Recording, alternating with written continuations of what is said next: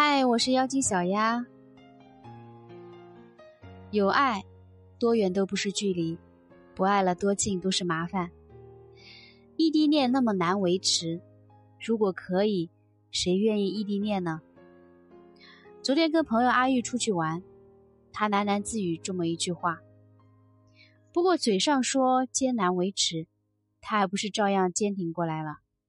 至今，她跟男友已经谈了三年的恋爱。也异地了三年，也不知道是什么给他那么大的勇气，会选择这样的方式恋爱。更难得的是，成功异地的谈了几年。话说回来，像这样的爱情世界里，异地恋也是再正常不过的了。只是很多异地恋人呢，都很难维持一段感情，最常见的也不过三年，很多人在第二年就各生欢喜了。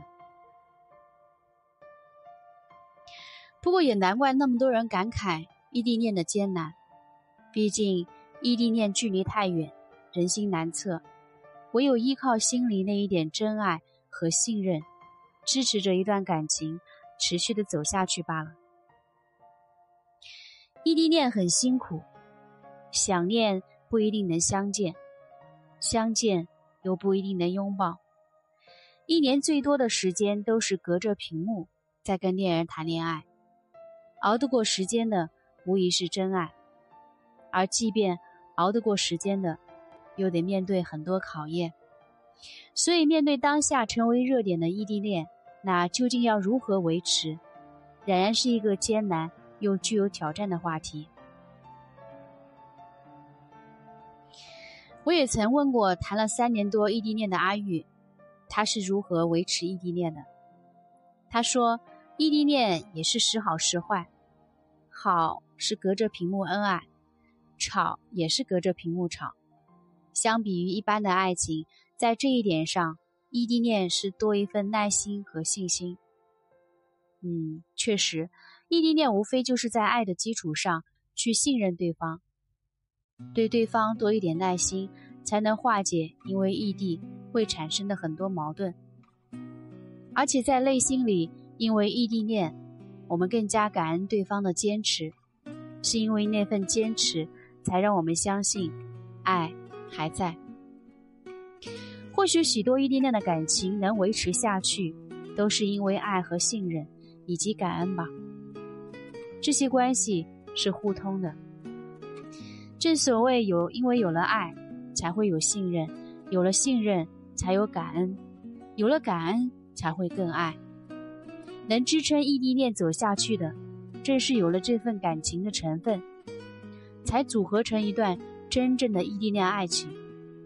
也正是这样，才让很多人在异地恋里能相濡以沫。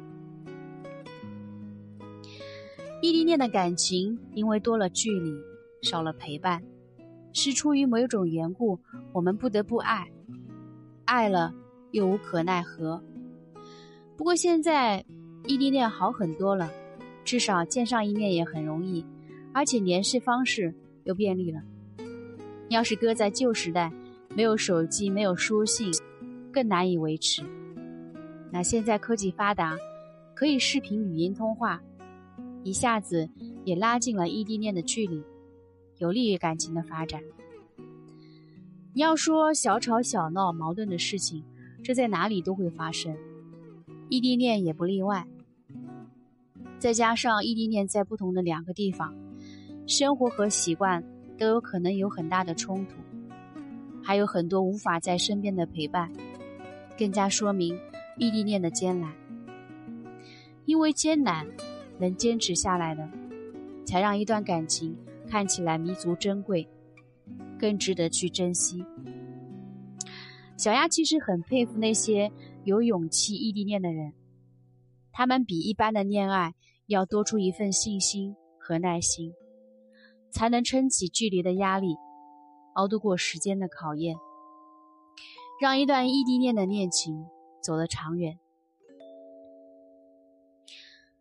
因此，正在异地恋的你，想要维持好一段感情，就得有那样的勇气和决心，给彼此多一点信心和耐心，才能走出一段。长远的感情来。